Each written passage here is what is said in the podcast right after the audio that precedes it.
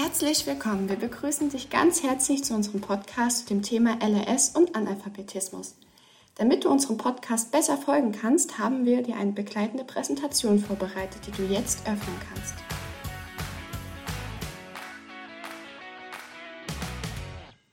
Damit du immer weißt, wann es zur nächsten Folie geht, haben wir uns überlegt, vor jedem Übergang kurz zu klatschen. Probieren wir das einmal aus. Wenn alles geklappt hat, müsstest du dich jetzt auf der Willkommensfolie befinden. Nun zu unserem Ablaufplan.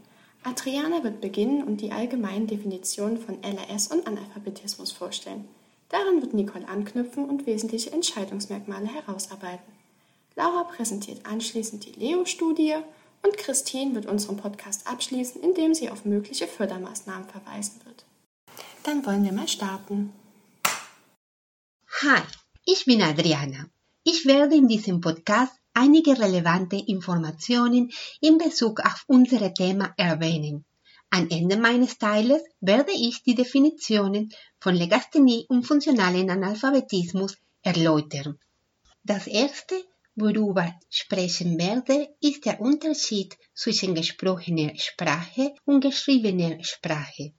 Für die meisten Menschen ist die Muttersprache zu verstehen und zu sprechen relativ einfach. Die gesprochene Sprache lernen wir automatisch. Wir brauchen kein spezielles Training. Wir lernen sie von Babys auf in unserer Familie. Im Gegensatz dazu ist das Erlernen der Schriftsprache ein komplexer und systematischer Prozess. Wir lernen sie in der Schule, besonders in der Grundschule. Um schreiben zu lernen, müssen wir zuerst lesen lernen. Ein Kind muss erst die visuellen Elemente oder Buchstaben erkennen und die Fähigkeit besitzen, diese geschriebenen Zeichen oder Grapheme in den entsprechenden Laute auf Phoneme zu übersetzen. Es gibt zwei Wege, um Wörter zu lesen. Bei den ersten oder der nicht lexikalischen Route liest man Buchstabe für Buchstabe und setzt dann den Klang eines mit dem nächsten in Verbindung. Am Ende liest man das ganze Wort zusammen. Diese nicht lexikalische Route wird für neue und unbekannte Wörter verwendet. Dieser Vorgang wird als phonologische Dekodierung bezeichnet. Der zweite Weg ist die lexikalische Route. Häufig gelesene Wörter werden auf den ersten Blick erkannt.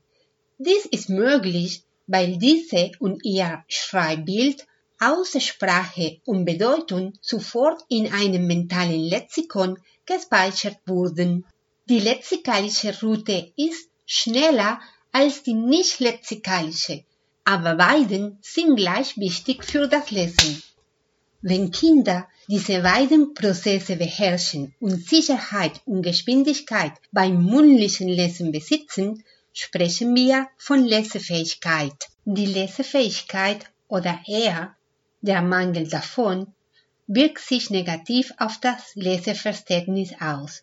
Beim Leseverständnis geht es nicht nur darum, einzelne Worte eine Bedeutung zu geben, sondern zu verstehen, dass diese Bedeutung je nach Kontext variieren kann und dass die Worte eine grammatikalische Funktion erfüllen. Das Leseverständnis erlaubt uns darüber hinaus zwischen den Zeilen zu lesen und Schlussfolgerungen zu ziehen. Auf die Entwicklung des Lesens folgt die Entwicklung des Schreibens.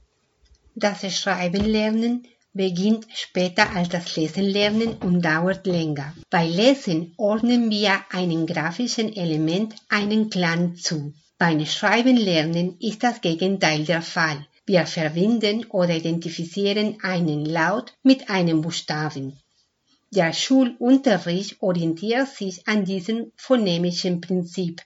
Am Anfang neigen Kinder dazu, Wörter so zu schreiben, wie sie klingen. Im Laufe der Grundschulzeit lernen die Kinder die Regeln der Rechtschreibung. Wie beim Lesen laufen auch bei Erlernen des Schreibens zwei Prozesse gleichzeitig ab. Mehrfach oder regelmäßig geschriebene Wörter werden in den inneren orthografischen Wörterbuch gespeichert, während neue Wörter durch die Rekodierung von Phonemen in Grapheme rekonstruiert werden. Für die meisten Kinder im Schulalter verläuft das Erlernen des Lesen und Schreibens ohne größere Probleme.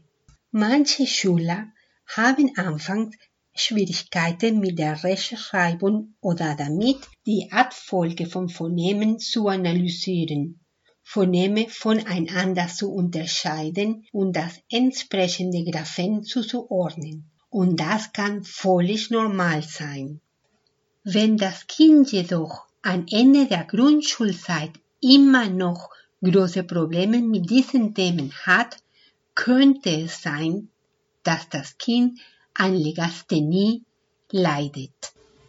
Nun kommen wir endlich zu dem Thema, das uns heute beschäftigt, Legasthenie und funktionaler Analphabetismus. Es gibt drei Begriffe, um Legasthenie zu bezeichnen. Legasthenie Lese- und Rechtschreibstörung oder LRS und Dyslexie, was der internationale Begriff ist. Was ist LRS? Legasthenie ist eine Lernschwäche, die speziell die Worterkennung, die Rechtschreibung und die Dekodierung betrifft. Legasthenie ist eine neurobiologische und phonologische Störung, die Menschen daran hindert, das Dekodieren von Schrift zu erlernen. Legasthenie beeinflusst das Lernen im Allgemeinen negativ. Um von Dyslexie zu sprechen, muss laut WHO die Leseleitung eines Kindes unter dem für Alter, Schulbildung und allgemeine Intelligenz erwarteten Niveau liegen. Legasthenie kann nicht geheilt werden, aber mit der richtigen Therapie können die Betroffenen Strategien erlernen und entdecken, um ihre Leseleistung zu verbessern. Es gibt noch eine weitere Gruppe innerhalb der Erwachsenenbevölkerung, die Probleme mit dem Lesen und Schreiben hat, die funktionalen Analphabeten. In Allgemeinen bezeichnen wir Menschen, die nicht lesen und schreiben können, als Analphabeten. Sie werden in zwei Gruppen unterteilt. Es gibt primäre Analphabeten. Sie sind die Erwachsene, die überhaupt nicht lesen und schreiben können, weil sie nie die Möglichkeit in die Schule zu gehen hatten. Das passiert meistens in armen Ländern. Die zweite Gruppe ist die funktionalen Analphabeten. Das sind Erwachsene, die trotz Schulbesuch über die Grundschule hinaus das Lesen und Schreiben nicht oder nur teilweise gelernt haben. Sie lesen auf oder unter dem erwarteten Niveau der vierten Klasse. Oftmals können die Betroffenen ihre alltäglichen Anforderungen wie Einkaufen, Arbeiten oder Formulare auffüllen nicht bewältigen. Nun kommen wir zur Unterscheidung zwischen Legasthenie und funktionalen Analphabetismus. Zuallererst möchte ich auf die Gemeinsamkeiten eingehen. Hier treten bei beiden unerwartete schlechte Leseleistungen auf. Diese schlechte Leseleistungen müssen trotz des Erreichens des Erwachsenenalters bei Analphabetismus beziehungsweise trotz eines adäquaten Alters bei Legasthenie vorhanden sein. Die Lesekompetenz ist bei beiden mangelhaft ausgeprägt, bei LRS trotz hinreichenden Unterrichts und bei Analphabetismus trotz formaler Erfüllung der Schulpflicht. Der größte Unterschied zwischen den beiden besteht jedoch darin, dass Legasthenie nichts mit Intelligenz zu tun hat, also unabhängig von der Intelligenzleistung der Betroffenen bzw. des Betroffenen steht. Der funktionale Analphabetismus wird hingegen oftmals mit dem sozialen Umfeld verbunden.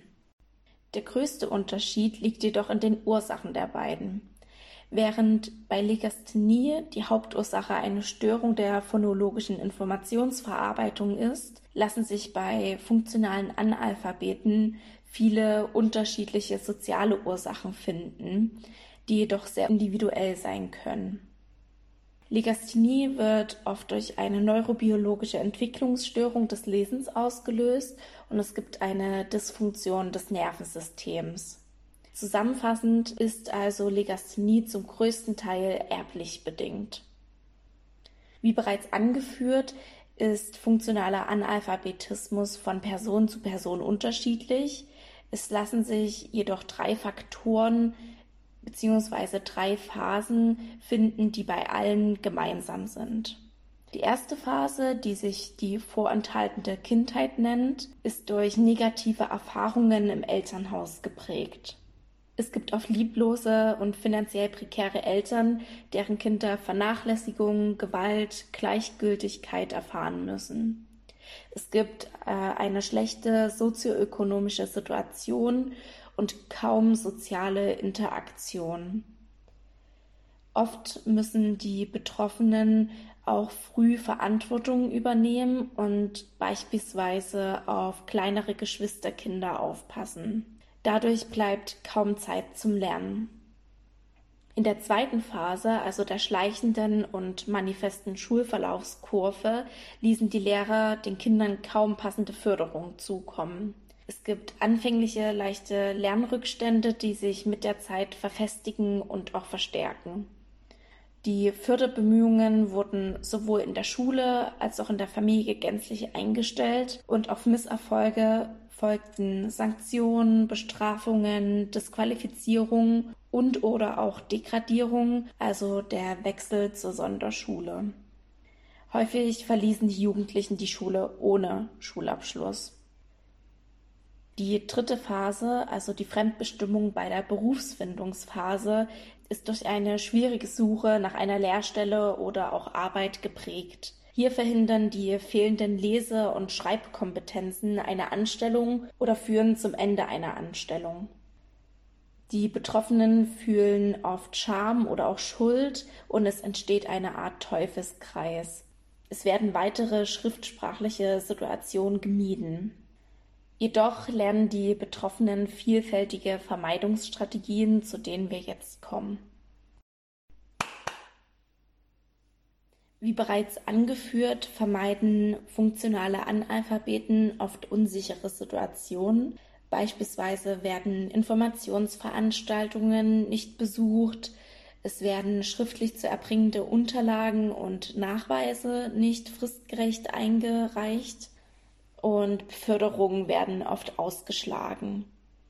Außerdem delegieren sie Schreibanforderungen an Vertraute und Fremde und sagen Sätze wie machen Sie das doch gleich mal, Sie können das besser oder das Formular nehme ich mit, ich mache das zu Hause. Außerdem täuschen sie über Schwierigkeiten hinweg.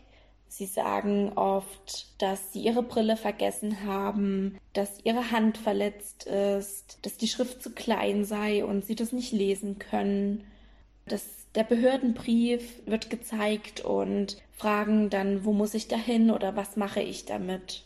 Es werden schriftliche Informationen nicht verstanden. Sie können schriftlichen Aufforderungen nicht Folge leisten, die beispielsweise per Post kommen. Schriftliche Aufgabenstellungen werden nicht verstanden und sie können den Inhalt eines vorgelegten Textes meist nicht wiedergeben oder sich auch nicht darüber austauschen. Funktionale Analphabeten haben besondere Lese- und Schreibtechniken. Beispielsweise sind ihre Unterschriften eher gemalt als geschrieben und entsprechen nicht wirklich dem übrigen Schreibstil. Beim Ausfüllen von Formularen wird fast immer Hilfe benötigt und in den Schriftstücken gibt es sehr viele orthografische Fehler bis hin zu einer selbstentwickelten Schrift. Funktionale Analphabeten drücken sich tendenziell eher einfach und monoton aus, indem sie kurze Sätze bilden, kaum Wörter zur chronologischen Einordnung benutzen. Beispielwörter wären davor, danach, vorher. Sie beschreiben Situationen und Erlebnisse kaum plastisch und auch wenig reflektiert. Die Indizien bei Legasthenie sind präziser formuliert. Hier gibt es beim Lesen eine allgemeine niedrige Lesegeschwindigkeit. Die Betroffenen stocken häufig oder verlieren die Zeile im Text. Es gibt ein Auslassen, Vertauschen oder Hinzufügen von Wörtern, Silben oder auch einzelnen Buchstaben. Sie haben Schwierigkeiten, den Inhalt des gelesenen Textes wiederzugeben und können daraus auch keine Schlüsse oder Zusammenhänge ziehen. Bei der Beantwortung von Fragen nutzen sie eher allgemeines Wissen anstelle von Informationen aus dem Text bei der Beantwortung von Fragen und können somit ihre Teilleistungsstörungen auch vertuschen. Es gibt zudem auch Anzeichen beim Schreiben. Hier ist eine hohe Fehlerzahl bei Diktaten und auch beim Abschreiben von Texten sehr auffällig. Es werden Wörter teilweise nur in Bruchstücken oder im selben Text mehrfach unterschiedlich geschrieben, weil die Betroffenen selbst unsicher sind, wie die richtige Schreibweise lautet. Es gibt auch viele Fehler in Grammatik und Zeichensetzung und eine eher unleserliche Handschrift. Zudem können auch Probleme in anderen Fächern auftreten, die mit Lesen und Schreiben zu tun haben. Zum Beispiel treten häufig Probleme bei Fremdsprachen oder auch in der Mathematik, vor allem bei Textaufgaben auf. Es gibt auch deutliche Schwierigkeiten bei grundlegenden Rechenarten wie Addition, Subtraktion, Multiplikation und Division und diese können ein Anzeichen für eine zusätzlich auftretende Dyskalkulie sein. Kommen wir nun zu ein paar empirischen Befunden. Die Level-On-Studie, auch kurz Leo-Studie aus dem Jahr 2018 der Universität Hamburg, ist die größte und wichtigste repräsentative Studie zu geringer Literalität von Erwachsenen in Deutschland. Sie gibt Aufschluss über Alter, Geschlecht, Herkunft, Familien- und Erwerbsstatus sowie Schul- und Berufsbildung von Menschen mit geringer Lese- und Rechtschreibkompetenz in Deutschland. Darüber hinaus untersucht die Studie, wie sich eine geringere Literalität auf gesellschaftliche Teilhabechancen auswirkt. Befragt wurden Menschen im Alter von 18 bis 64 Jahren, deren Erstspracherwerb mit der deutschen Sprache erfolgte. Diese widmeten sich Fragen zur Teilhabe, zu Alltagspraktiken und ihren Kompetenzen in verschiedenen Lebensbereichen.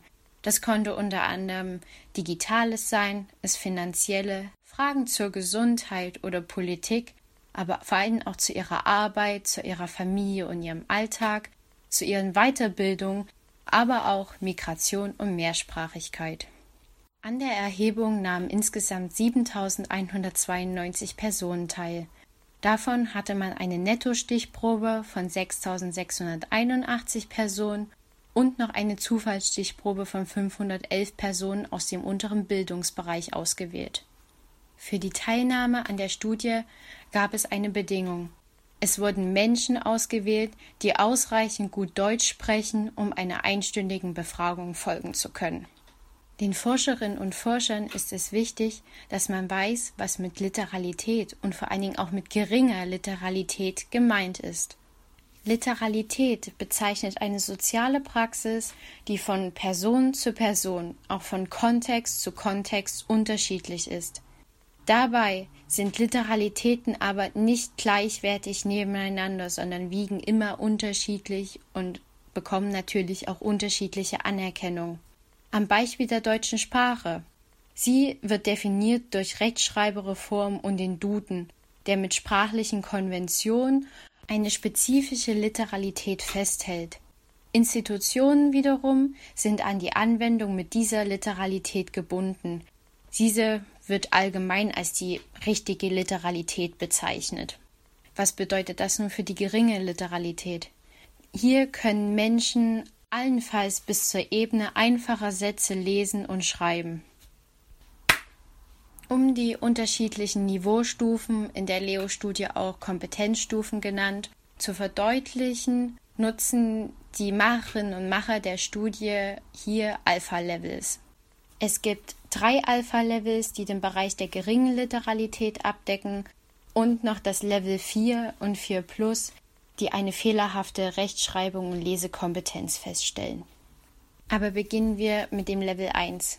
Hier sind bei den Menschen nur Kompetenzen auf Buchstabenebene vorhanden. Dem wiederum schließt sich das Level 2 an, was schon das Schreiben und Lesen einzelner Wörter ermöglicht, aber Menschen gelingt es in dieser Kompetenzstufe nicht, einen Satz richtig zu bilden. Im Level 3 ist es den Leuten möglich, einzelne Sätze zu schreiben und auch zu lesen, aber da hapert es wieder dann am Verstehen von Texten. Betroffene der Level 1 bis 3 sind in verschiedenen Lebensbereichen durch die geringen Fähigkeiten beeinträchtigt. Alpha Level 4 und 4 Plus sind gekennzeichnet durch stark auffallend falsche und fehleranfällige Rechtschreibung. Die Menschen, die dieses Level innehaben, haben meistens eine Lese- und Schreibkompetenz auf dem Niveau der Grundschule. Den Macherinnen und Machern der Leo-Studie ist es sehr wichtig, dass man nochmal etwas zum Begriff des funktionalen Analphabetismus erwähnt. Der Begriff ist für sie sehr, sehr stigmatisierend und missverständlich, weswegen sie in ihren weiteren Ausführungen, in ihrem Presseheft oder auch auf Tagungen lieber die Wörter geringere Literalität bzw. gering literalisierte Menschen verwenden. Aber kommen wir nun zu ein paar Fakten und Zahlen, die uns die Diagramme und Tabellen des Leo-Presseheftes zeigen. Fangen wir an mit ein paar Grundlagen. Die erste Tabelle zum Beispiel zeigt die Anteile der deutsch sprechenden Erwachsenenbevölkerung im Alter von 18 bis 64 Jahren, unterteilt nach Alpha-Levels. Horizontal hat die Tabelle vier Spalten. Einmal die Spalte der Literalität, der Alpha-Levels, der Anteil der Erwachsenenbevölkerung und der Anzahl, die hochgerechnet wurde der Bevölkerung. Hier ist nochmal schön zu sehen, welche Bereiche der Alpha-Levels zur geringen Literalität zählen nämlich die Alpha Level 1 bis 3. Alpha Level 4 und über Alpha Level 4, also Level 4 Plus, gehören zum fehlerhaften Schreiben. Das zusammen wird dann in einer Summe zusammengerechnet.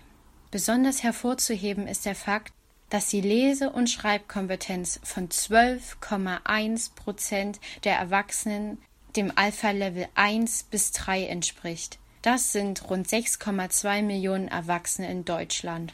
Ebenfalls nicht außer Acht zu lassen ist, dass im fehlerhaften Schreiben 20,5 Prozent bzw. 67,5 Prozent der deutsch sprechenden Bevölkerung wiederzufinden sind.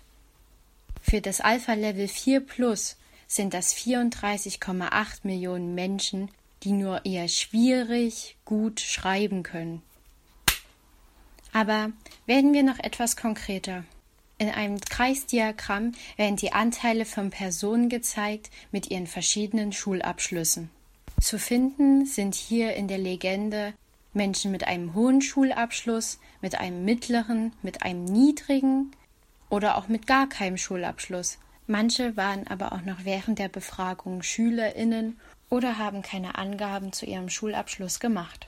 Wichtig ist noch zu sagen, dass dieses Diagramm den Bereich der gering literalisierten Menschen, also den der 6,2 Millionen Menschen, zeigt. 40,6 Prozent der Befragten gaben an, dass sie mit ihrem Alpha-Level 1 bis 3 einen niedrigen Schulabschluss erreicht haben. Das macht den größten Anteil des Kreisdiagrammes aus. Dem folgen 22,3 Prozent, die keinen Schulabschluss erringen konnten. 18,5 Prozent der Befragten konnten einen mittleren Schulabschluss erreichen und ganze 16,9 Prozent sogar einen hohen Schulabschluss. 1,6 Prozent waren eben noch diese Schülerinnen und Schüler oder haben keine Angaben getätigt. Hier muss man sich bewusst machen, dass 22,3 Prozent der gering literalisierten Erwachsenen in Deutschland ohne einen Schulabschluss die Schule verlassen haben und somit erhebliche Beeinträchtigungen dann wieder auf dem Arbeitsmarkt haben. Wie man solchen Menschen helfen kann, seht ihr im Folgenden. Kommen wir nun zu Präventions- und Fördermaßnahmen und wie man mit Leserechtschreibschwächen umgehen sollte. Die heute größte Organisation für Analphabeten ist der Bundesverband Alphabetisierung und Grundbildung, welcher 1984 gegründet wurde. Der Verband übernahm damals die Aufgabe, Analphabeten nachzuschulen. Alphabetismus wurde dennoch lange nicht ernst genommen und es wurde versucht, die Probleme außerhalb der Schule zu begründen. Erst nach dem sogenannten PISA-Schock wurde eine Bildungsrevolution gestartet. Die wichtigsten Voraussetzungen für den Kampf gegen Leserechtschreibschwächen sind strukturiertes Material und gut ausgebildete Lehrerinnen. Außerdem ist für den Schriftspracherwerb eine sachangemessene Schrifttheorie erforderlich. Dazu zählt unter anderem, dass die Kinder beim Lernen korrigiert werden müssen. Ein großes Problem ist allerdings, Deutsch wird in Grundschulen häufig von Fachfremden, die kein Deutsch studiert haben, unterrichtet. Aber die Probleme, die im Schriftspracherwerb entstehen, können nicht von Laien außerhalb der Schule gelöst werden. Es ist also ein Mentalitätswechsel außerhalb der Schule und besonders bei Bildungspolitikern nötig. Als Fazit lässt sich betonen, zentraler Schauplatz dieser Problematik ist die Grundschule. Maßnahmen müssen hier direkt beim Schriftspracherwerb angesetzt werden. Am besten ist es natürlich, wenn Leserechtschreibschwächen gar nicht erst entstehen. Um Leserechtschreibschwächen vorzubeugen, gibt es verschiedene Präventionsmaßnahmen. Wie bereits erwähnt, sind gut ausgebildete Fachkräfte hier das A und O. Aber auch schon vor dem Schuleintritt können Maßnahmen ergriffen werden. Denn schon im Vorschulalter entwickeln sich Vorläufermerkmale der Schriftsprachkompetenz. Diese sind für den späteren Erfolg eines Kindes beim Schriftspracherwerb relevant. Dabei gibt es allgemein für den Schulerfolg wichtige Merkmale wie Intelligenz sowie auditive, visuelle, motorische und sprachliche Fähigkeiten. Bedeutsamer ist jedoch die sogenannte phonologische Informationsverarbeitung, zu der unter anderem das phonologische Bewusstsein gehört. Das phonologische Bewusstsein regelt die Zuordnung für Buchstaben und Laute. Dieses kann gefördert werden, indem Kinder schon vor Schulbeginn mit konventionellen Einheiten wie Sätzen, Wörtern, Silben und Lauten umgehen lernen. Die Förderung dieser phonologischen Informationsverarbeitung hilft dann beim späteren Lesen und Schreiben. Ein passendes Beispiel hierzu ist das Würzburger Förderprogramm, bei dem spielerisches phonologisches Lernen im Kindergarten im Vordergrund steht. Dieses Förderprogramm wird mittlerweile in vielen Kindergärten eingesetzt. Stichwort ist hier Lernen durch Hören. Die Kinder lernen spielerisch den Umgang mit Lauschen, Reimen, Sätzen und Wörtern, Silben und einzelnen Lauten im Wort. Ziel ist es, einen Schlüssel zum Gelingen des Schriftspracherwerbs an die Hand zu geben, um so möglichen Problemen beim Lese- und Schreibenlernen in der Schule vorzubeugen. Ist die Leserechtschreibschwäche bereits zum Problem geworden, gibt es verschiedene Fördermaßnahmen, mit denen ihr entgegengewirkt werden kann. Reden wir zunächst über Maßnahmen für Lehrerinnen. In der Schule kommt es vor allem darauf an, die Bildungsarbeit zu professionalisieren, um so den Lehrerberuf zu stärken. Eine so tragende Rolle darf nicht von unerfahrenen Laien ausgeübt werden, sondern es müssen Fachkräfte ausgebildet werden. Des Weiteren sollten auch ausgebildete Lehrerinnen weiterhin mit systematischen Fortbildungen bei ihrer Arbeit unterstützt und für solche Themen sensibilisiert werden. Reden wir über Maßnahmen für Schülerinnen. Hier kann über eine spezifische Notenbefreiung gesprochen werden, um so den Betroffenen entgegenzukommen.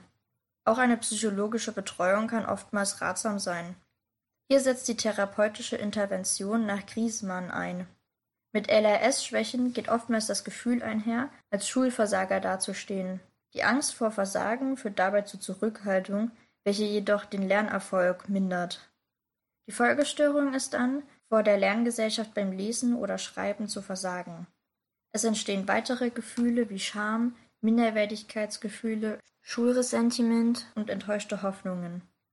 Deshalb sollte eine besondere Lernatmosphäre bestehen. Diese sollte vor allem unverschult und partnerschaftlich sein. Es sollte kein festes Curriculum oder starres Schulumfeld geben. Wichtige Bestandteile sind aktives Zuhören und Ich-Botschaften und die Lernumgebung sollte zwanglos und mit vielen Lernpausen versehen sein. Auf der PowerPoint sieht man dazu noch einmal ein Modell abgebildet, das Therapiekonzepte speziell für Analphabeten darstellt. Das Modell zeigt eine angebrachte Lernatmosphäre. Wichtig sind hierbei Faktoren wie menschliche Nähe und das unbedingte Vermeiden von Schulreflexen, da diese zu viel Druck ausüben. Stattdessen sollte in kleinen Gruppen gearbeitet werden, um so einen gruppentherapeutischen Ansatz zu verfolgen, wie zum Beispiel es bei Selbsthilfegruppen üblich ist, wo man sich gegenseitig unterstützt. In Einzelfällen kann auch Sozialarbeit hilfreich sein. Zudem sollte man nicht nur schriftsprachlich, sondern auch außer- und oralsprachlich agieren, damit die Schriftsprachlichkeit optimal gefördert wird. Der Einsatz von ikonischem Material, also Bildern, ist dabei sinnvoll. Hilfreich ist auch die Lesen durch Schreiben Methode, bei der das Lesen und Schreiben per Anlauttabelle gelernt wird. So viel von mir zu den Präventions- und Fördermaßnahmen. Vielen Dank, dass du dir die Zeit genommen hast, unseren Podcast anzuhören. Wir hoffen wirklich sehr, dass der Podcast nicht nur informativ, sondern auch interessant für dich war. Bis zum nächsten Mal. Mach's gut.